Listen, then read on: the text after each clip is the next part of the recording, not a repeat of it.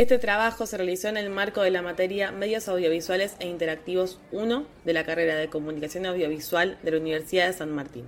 El equipo de trabajo está compuesto por Camila Colman, Alejandro Oldán Sánchez, Julieta Guarnieri, Facundo Moreno y Diego Varela. ¿Quién resistirá cuando las inteligencias artificiales ataquen? Las personas somos animales de costumbre. Cada vez que aparece algo que nos descoloca un poco, nos asusta, pensamos que no vamos a poder soportar el cambio. Probablemente les pasó a los trabajadores que vivieron la revolución industrial y vieron cómo las máquinas llegaban a las fábricas mientras temían por sus puestos de trabajo. Pasó cuando llegó Internet, cuando parecía que los diarios iban a ser reemplazados por la radio y la radio por la televisión. Hoy el mundo se llena de inteligencias artificiales. Hay quienes creen que nos van a salvar, otros que creen que nos van a destruir. Por eso nos preguntamos, ¿quién resistirá cuando las inteligencias artificiales ataquen? En los últimos meses las redes se llenaron de memes y noticias apocalípticas, que las inteligencias artificiales nos van a dominar, que nos vamos a quedar todos sin trabajo, que la vida se parece cada vez un poquito más a un capítulo de Black Mirror. Y sí, la vida cada vez se parece más a una peli futurista, como si el futuro de verdad hubiera llegado hace rato. Pero todavía no podemos hacer más que adivinanzas sobre lo que nos depara el mañana, sobre todo con cosas como las inteligencias artificiales. Bueno, lo bueno es que las inteligencias artificiales todavía se equivocan, ¿no? Tienen errores. Mm, sí, pero no. Las inteligencias artificiales aprenden a una velocidad que es sorprendente para todos nosotros. A principios de este año, una imagen generada con inteligencia artificial tenía dedos de más, tenía unos dientes muy raros, rasgos que parecían un poco de alien. Hoy esto ya no pasa. Con unos meses de distancia, la inteligencia artificial aprendió a generar imágenes mucho mejores. ¿Y si le preguntamos a la gente a ver qué opinan? Eh, es fascinante, es un mundo fascinante que me encanta, en el que me encanta navegar, meterme, usarlo, me gusta usarlo, pero al mismo tiempo pienso que tiene sus riesgos, como todo, como toda tecnología a lo largo de la historia de la humanidad. ¿Es posible que Freddie Mercury haya hecho una versión de música ligera? ¿O que exista un cover cuartetero de la canción de Conociendo Rusia, Cabildo y Juramento en la voz de El Potro Rodrigo? Sí, es posible eso y mucho más. Es que hoy, con la utilización de las inteligencias artificiales, se abre un mundo de posibilidades.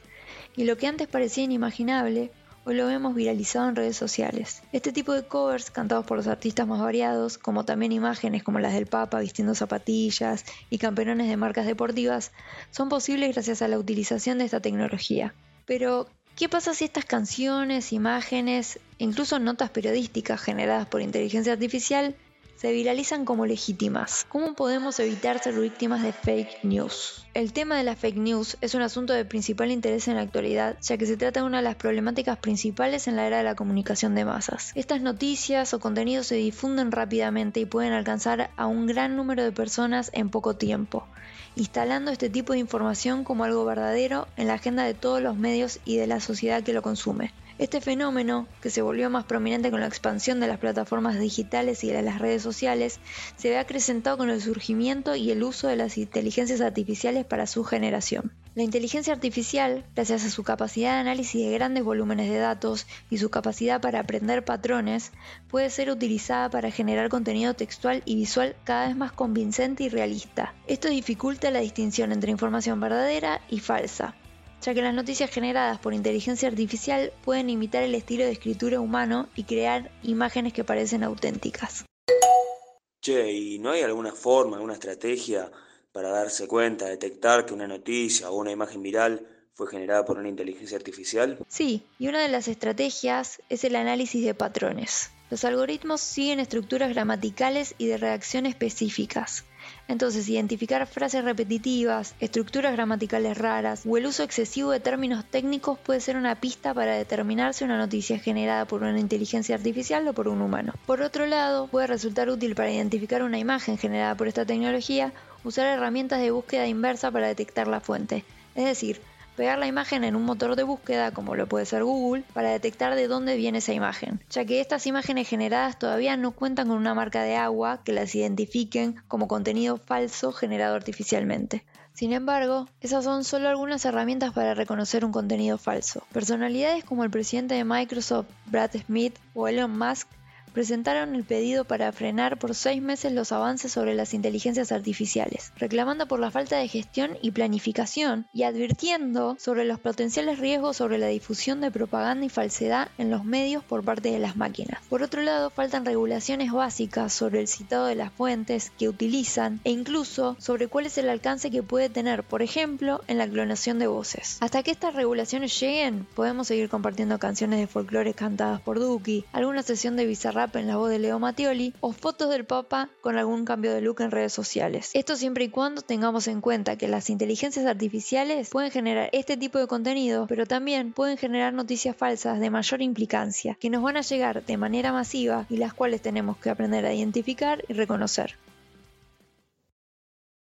Hablamos con Mariana Moyano, que es periodista e hizo una investigación súper interesante sobre el impacto que tienen las inteligencias artificiales en nociones de nuestra cotidianidad, como es, por ejemplo, el concepto de verdad, y nos dijo esto. Yo creo que el verdadero fenómeno que trae el 5G con la velocidad y la inteligencia artificial con lo que nos, un mundo que nos presenta que no sabemos si fue una imagen construida o una grabación es que nos cambia el sentido del tiempo y la idea de mentira y verdad. Voy a un ejemplo burdo, un dirigente político que se presenta a elecciones y le construyen con inteligencia artificial una, una denuncia de estuvo en determinado delito, no sé, que lo agarraron infragante y se puede mentir con eso. Ahora, lo, lo que tenemos que hacer no es desmentir cada información que aparece como información y en realidad es un invento. No, tenemos que generar los anticuerpos para que cada uno cuando vea eso sepa que eso puede no ser verdad. Y ahí es donde cambia el paradigma mental, que es que a partir de ahora tenemos que saber que cada cosa que veamos puede no ser cierta. Entonces se acaba esto de una imagen vale más que mil palabras, se acaba esto de que yo lo vi con mis propios ojos. Por eso digo que la importancia de la inteligencia artificial no es si lo que nos dan es falso o es verdadero, sino que a partir de ahora no existe más eso. No existe más la idea de que algo sea falso o sea verdadero, porque es otra concepción del mundo. Yo creo que es una cosa copernicana, un momento de, de Galileo Galilei, o sea, estamos como ante eso. Pero, como sucede con las tecnologías verdaderamente poderosas, se instalan tanto en el día a día, y de modo tan sutil que ni siquiera nos damos cuenta de ese poder. Y no estoy hablando desde un lugar conspiranoico, no, no, no, lo digo con la calma del avance tecnológico inevitable, eso está acá, está ahí. Mi pregunta entonces es, no es si es bueno o es malo, o es qué vamos a hacer con eso que ya tenemos en nuestra propia piel tecnologías siempre tienen una parte de la sociedad que las usa en pos del bien y otra parte que no. Entonces no podemos determinar si la inteligencia artificial va a mejorar la sociedad. En 2004 se estrenó la película de acción y ciencia ficción futurista Yo Robot, protagonizada por Will Smith. Para los que no la vieron, resumo la idea principal bien resumida. Will interpreta a un policía un detective que tiene que investigar el asesinato de un científico que creaba robots. En un momento, tiene que interrogar justamente a uno de estos robots que creó el científico, un modelo de última generación, y se da esta interacción. ¿Por qué te ocultaste en la escena del crimen? Tenía miedo. Los robots no sienten miedo. No pueden sentir. No les da hambre, no duermen. Yo sí. Incluso he soñado también. Los seres humanos sueñan, robot. Incluso los perros sueñan, pero tú no, tú solo eres una máquina, una imitación de la vida. ¿Puedes componer una sinfonía? ¿Acaso puedes convertir un lienzo en una hermosa obra maestra? ¿Tú sí? La escena en sí misma, más específicamente este chiste final, se convirtió en un meme de relativa popularidad en redes sociales aplicable a distintas situaciones. Pero lo cierto es que por más chiste o más satírico que fuera en su momento, hoy en día las inteligencias artificiales están creando en efecto piezas musicales y obras de arte, o por lo menos algo parecido, ya que por ahora, hasta donde sabemos, mínimamente tiene que tener una orden o ciertas indicaciones humanas. En agosto de 2022, el diseñador de videojuegos Jason Allen ganó el primer premio en un concurso de arte digital de la Feria Estatal de Colorado por su obra El Teatro de Ópera Espacial. Lo curioso es que esta imagen no la había diseñado él, sino que la generó mediante un texto y la utilización de la inteligencia artificial Midjourney. Midjourney. Midjourney. Bueno, disculpen mi pronunciación del inglés, pasa que es.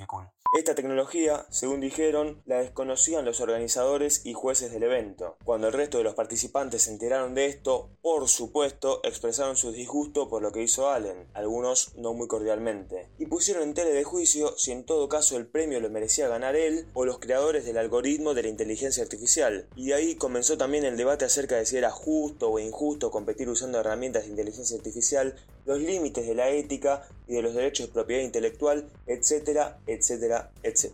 Y esto es un tema recurrente en el ámbito artístico e intelectual.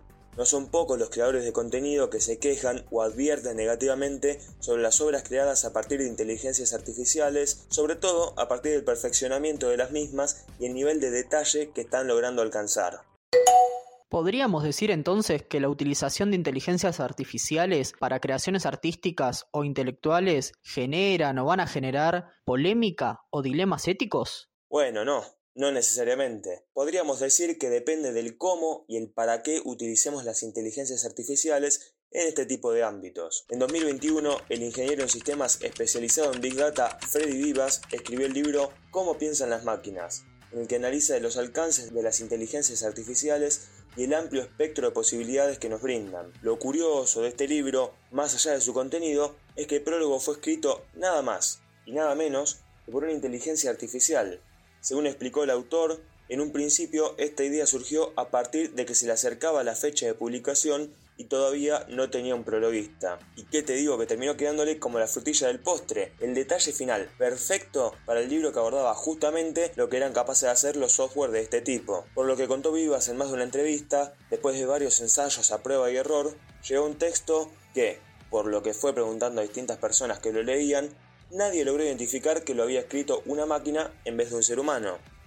Para que no hubiera confusiones al respecto, se aclara en la portada del libro que el prólogo es obra de una inteligencia artificial. Y con estos ejemplos que vimos, podemos decir que hay formas y formas de utilizar estas herramientas para realizar distintos tipos de trabajo. Debemos debatir entonces si los límites éticos dependen del tipo de producto al que apuntemos, sus intenciones y el conocimiento de los públicos acerca si el autor de una obra es una persona o una inteligencia artificial. Ahora, enseguida, vamos a ver un caso mucho más terrenal sobre cómo se están utilizando hoy en día las inteligencias artificiales en los puestos de trabajo. Lo que creo es que en todo nuevo avance es importante saber quiénes están haciendo la investigación y qué intereses hay detrás. El futuro ya llegó, y con él llegaron las nuevas tecnologías, como la inteligencia artificial. No es un futuro con autos que vuelan, o al menos acá en Argentina no existen, ni con máquinas que matan humanos, como las películas de ciencia ficción. Sin embargo, los humanos nos sentimos atacados, o, como mínimo, interpelados por la inteligencia artificial. ¿Las máquinas llegaron para trabajar por nosotros? En principio, la respuesta podría ser un sí, o que vienen a darnos una mano con nuestras tareas, como por ejemplo ChatGPT. Sería una hermosa fantasía pensar que la inteligencia artificial viene a trabajar por nosotros y que sigamos cobrando nuestro sueldo. También sería una locura o una pesadilla pensar que la inteligencia artificial viene a quitarnos nuestro trabajo. Sin embargo, está pasando. Alejandro Graue es un locutor y actor de doblaje argentino que tiene 36 años y contó su historia en Twitter. Llegó el día. Me reemplazaron en un trabajo con voz generada por inteligencia artificial. Bueno, resulta que yo había arrancado a hacer un trabajo en octubre del año pasado, de 2022, doblando al español unos videos para un canal de YouTube en inglés. Estuvimos octubre, noviembre, diciembre trabajando a full, grabando más o menos 15 o 20 videos por mes y llegó el momento de hacer el parate por las fiestas. Cuando arranca enero, yo veo que suben un nuevo video y extrañado, porque yo no había grabado nada nuevo, lo reproduzco y veo que me habían reemplazado por un software de inteligencia artificial. No estaban usando mi voz, sino que era una voz nueva generada por, por un software y bueno, el resultado era realmente muy, muy feo. Y cuando me contacté con, con mi empleador, me, me, dicen, sí, mira, nosotros también nos enteramos de esto hace unas horas. El cliente nos contó que, que iba a probar con, con este sistema, que ahorra tiempo y plata y bueno, y si les va bien, eh, van a seguir por este lado. Si bien su problema no es haber perdido ese empleo, teme que el factor humano desaparezca del mundo artístico. A mí todo lo que tiene que ver con el arte para mí es lo que más nos representa como humanidad, entonces si reemplazamos lo artístico por máquinas ya perdemos lo último que nos queda. eh, como humanos.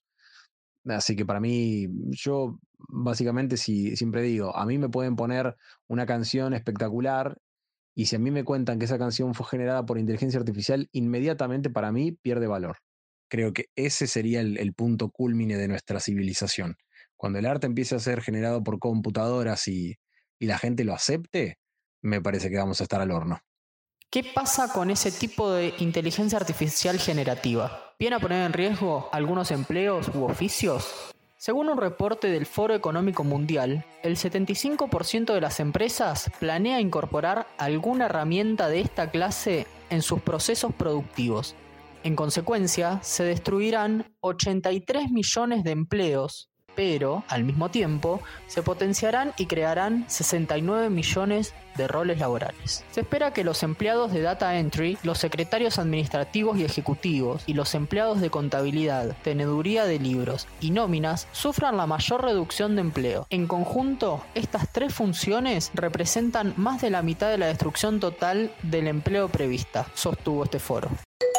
Bueno, pero entonces los que trabajan en esos rubros o los que se sienten amenazados por las inteligencias artificiales, ¿qué hacen? Si bien la pandemia dejó más que claro que podemos ser amigos de la tecnología, o si lo perdemos todo, reinventarnos, la realidad es que esta última opción es muy poco feliz. Le preguntamos a Alejandro qué le pasó por la cabeza a él cuando se enteró que fue reemplazado por una máquina me empecé a plantear qué hacer y, sobre todo qué hacer tratando de buscar un camino nuevo que tampoco sea reemplazado el día de mañana. Pero bueno, estoy todavía en ese proceso, tratando de ver de qué manera se puede llegar a, a zafar de que a uno lo reemplacen. Es muy loco, es muy loco ponerse a pensar eso realmente. De nuestra parte, si estás por arrancar a estudiar o a buscar un laburo, ten en cuenta que según el foro al que consultamos, las dos principales habilidades para el futuro son cognitivas, pensamiento analítico y creatividad. Además, según una investigación llevada a cabo por Indeed y WF, habrá un auge de los empleos sociales, es decir, los relacionados con la asistencia, la educación y la sanidad.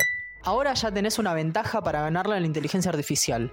O ella también lo sabrá por las dudas, a crear, a pensar y a encender hoy más que nunca nuestro ser social. En realidad me parece que mientras esté bien usado, porque puede ser con la teoría del martillo, depende para qué sirva, si le vas a reventar la cabeza a alguien o si lo vas a usar para clavar un clavo. En los últimos años, la inteligencia artificial se ha convertido en una herramienta poderosa en diversos sectores laborales. Empresas de todo el mundo están implementando soluciones basadas en inteligencia artificial para mejorar la eficiencia, la productividad y la toma de decisiones. Este tipo de cuestiones ha llevado a los trabajadores a preguntarse si deben formarse de una nueva manera para competir contra las inteligencias artificiales. Para contestar un poco estas preguntas y estos miedos, estuvimos hablando con Maya Martínez, ella es partner de Coeducation y nos estuvo contando lo siguiente. ¿Qué hicieron los carteras cuando apareció el fax o el email, no? O sea, lo que haces es lo incorporas como herramienta, no, no vas contra una herramienta eh, para, que, para que esa herramienta desaparezca, el Uber contra el, contra el taxi, o sea, incorporas nuevas herramientas. ¿De qué manera hay que formarse? De la misma manera que se formaron siempre los trabajadores que quieren evolucionar y que quieren avanzar y que quieren tomar lo mejor que hay de todas las herramientas para poder eh, desarrollarse. La inteligencia artificial es una herramienta. ¿Qué quiero decir? Hay tantas, tantas, tantas opciones para poder desarrollarse. Si vos le pones ese, esa tarea increíble a la inteligencia artificial que te va a dar mil cursos, por ejemplo, y nunca te va a decir cuál es el que tenés que elegir. Te va a dejar para que elijas vos. La inteligencia artificial no pasa por esta gran fantasía que hay hoy en día de la inteligencia artificial va, va, a destruir el mundo, nos va a destruir a nosotros, va a destruir los puestos de trabajo. Va a ir a reemplazar funciones para los que el ser humano no es necesario y puede ser reemplazado por una inteligencia artificial porque los programamos para eso. Todas aquellas funciones que la inteligencia artificial reemplace va a ir a darnos lugar y tiempo para que nosotros como humanos apliquemos esa inteligencia que tenemos, esa capacidad de leer los escenarios, de mirar cuál es cuál es la reacción, cuál es el impacto en una, dos, muchas más personas, vamos a ocuparnos de eso, de poder agregar ese valor ahí. Lo que pasa hoy, y no hay que entrar en pánico, es que todavía no sabemos en qué lugar vamos a agregar valor porque eh, seguimos haciendo las cosas que hacíamos antes. El, otro día encontré en una, en, una charla de Instagram una persona que decía que eh, el lugar eh, donde existen mayores robots en el mundo es en Corea del Sur y tienen cero desempleo porque la gente está destinada, entrenada, porque tienen muchísimo foco en educación, a poder hacer cosas que agreguen valor de verdad. Hay, rubros donde hay países que usan eh, toda esta inteligencia para que la gente pueda ocuparse de temas más candentes. Es muy interesante esta idea de que la gente se entrena para agregar valor y así complementarse con la inteligencia artificial. En ese sentido, Maya nos estuvo hablando sobre cómo pueden los escritores utilizarla y asimismo nos estuvo anticipando qué va a pasar con esta tecnología en los próximos años. Si, son tareas reemplazables que las otras personas reciban como naturales, es probable que vayas a eh, ir perdiendo terreno en eso. Sin embargo, que, un, que un chat te escriba un libro no silencia que lo que el escritor quiere decir. Siempre el escritor va a querer, va a querer expresarse. Ahora, si vos tenés escritores que prefieren usar el chat para escribir su libro, ahí quiere decir que el mismo escritor tiene una idea sobre su propia voz que se le entrega a la inteligencia artificial. Lo que puede pasar en estos próximos cinco años que la gente no sepa qué hacer y esté, por un lado, paralizada por todo lo que hay eh, y no sepa dónde elegir, o empiecen a haber funciones que a tontas y a locas se reemplazan y después van a volver al mismo lugar. Para mí la inteligencia artificial llegó para quedarse, como llegó la imprenta, como llegó el fuego, y solo son herramientas que el ser humano creó para sí mismo para evolucionar. Lo que yo creo es que efectivamente la inteligencia artificial va a mejorar a la sociedad eh, siempre y cuando el uso sea a conciencia, con la capacitación en cada área en donde se aplique la inteligencia artificial.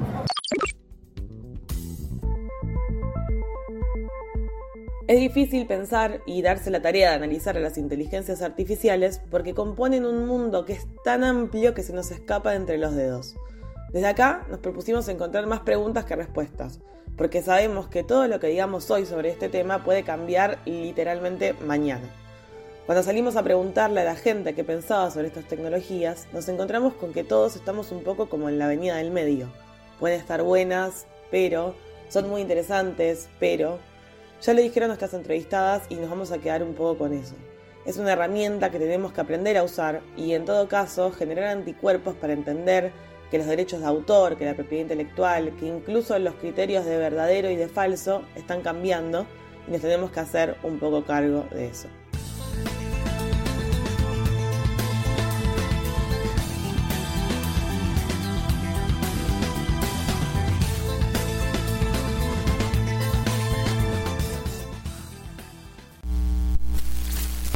Este trabajo se realizó en el marco de la materia Medios Audiovisuales e Interactivos 1 de la carrera de Comunicación Audiovisual de la Universidad de San Martín. El equipo de trabajo está compuesto por Camila Colman, Alejandro Oldán Sánchez, Julieta Guarnieri, Facundo Moreno y Diego Varela. ¿Quién resistirá cuando las inteligencias artificiales ataquen?